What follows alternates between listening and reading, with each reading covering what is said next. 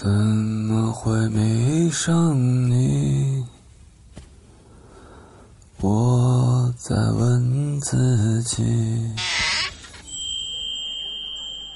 九四一刻，欢迎光临。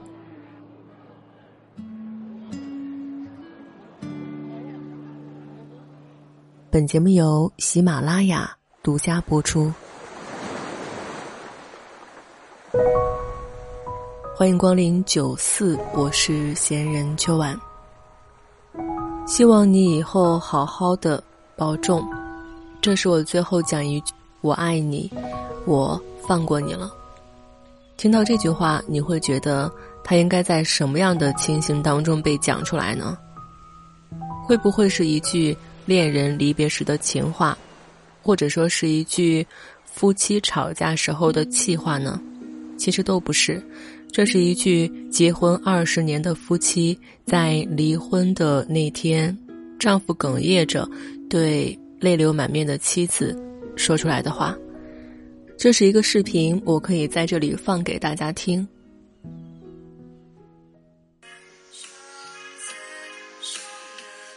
别商量，有可能多少年了，多少年都不带有这样。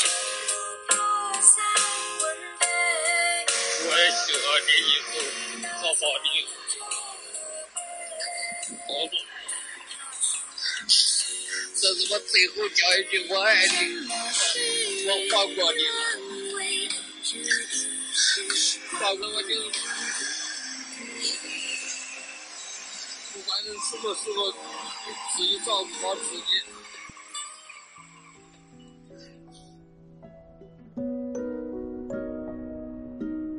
他大概就是讲我爱你，但是我放过你了。以后你一定要好好的照顾自己，不论发生什么样的事情。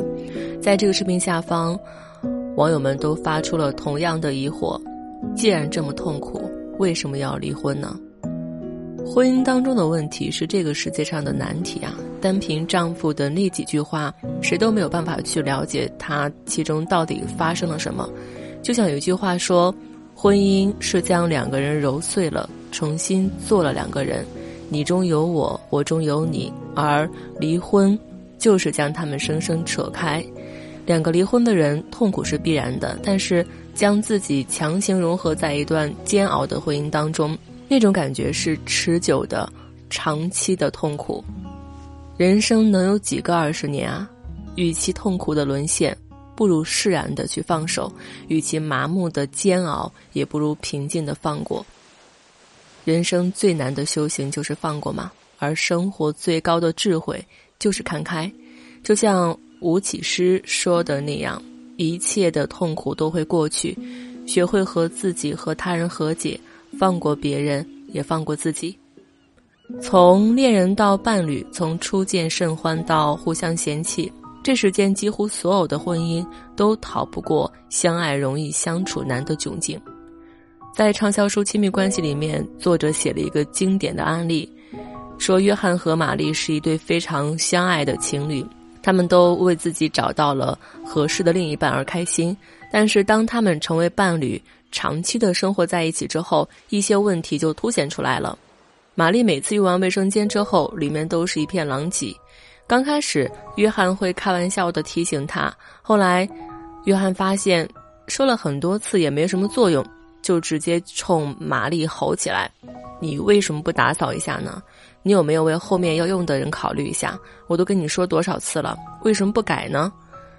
从生活里的一个小问题，进而就演变成了夫妻间的一场剧烈争吵，甚至要走向离婚的地步。当婚姻中的一方抓住另一方的错，不断的去提醒，甚至以吵架的方式试图让对方为自己改变的时候，那么这段婚姻就是一场权力的争夺，势必会慢慢破灭的。而如果懂得降低对伴侣的期待，接纳婚姻不完美的人，才是一段感情里的幸福者。给大家分享一段娱乐圈里面比较明显的婚姻幸福的明星夫妻吧，就是孙俪跟邓超。我们翻孙俪的微博，你就能看到她一直在撒狗粮，比如她三十八岁生日那一天。邓超忙了整整一天，只为给妻子做一个生日蛋糕，还有一次，孙俪拜托妇科医生给邓超约一个体检，结果邓超在妇科等了半天，还说没人理他。生活当中的邓超需要人包容和照顾，而孙俪却完全接纳了这种不足，将两个人的生活打理得井井有条。其实没有一段婚姻是百分百的完美的，也没有一个伴侣是百分百的契合的。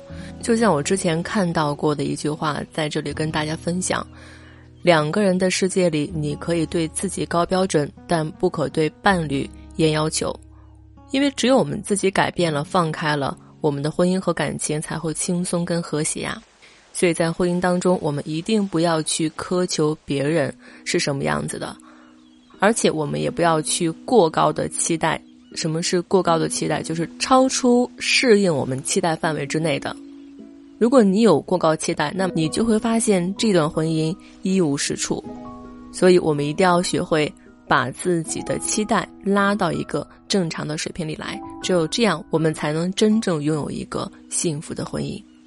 就像开篇讲的那个视频一样，为什么他们两个在一起二十年了，最终还是要离婚呢？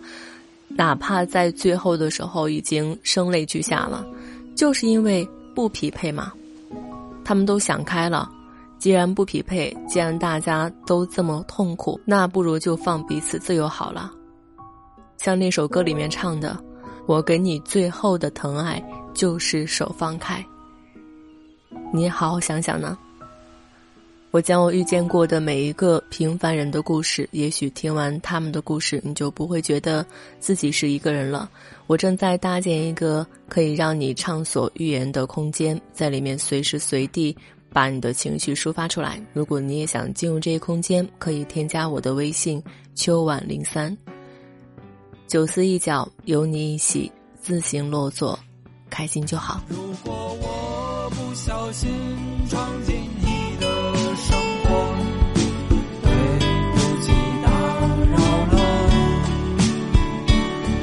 最近。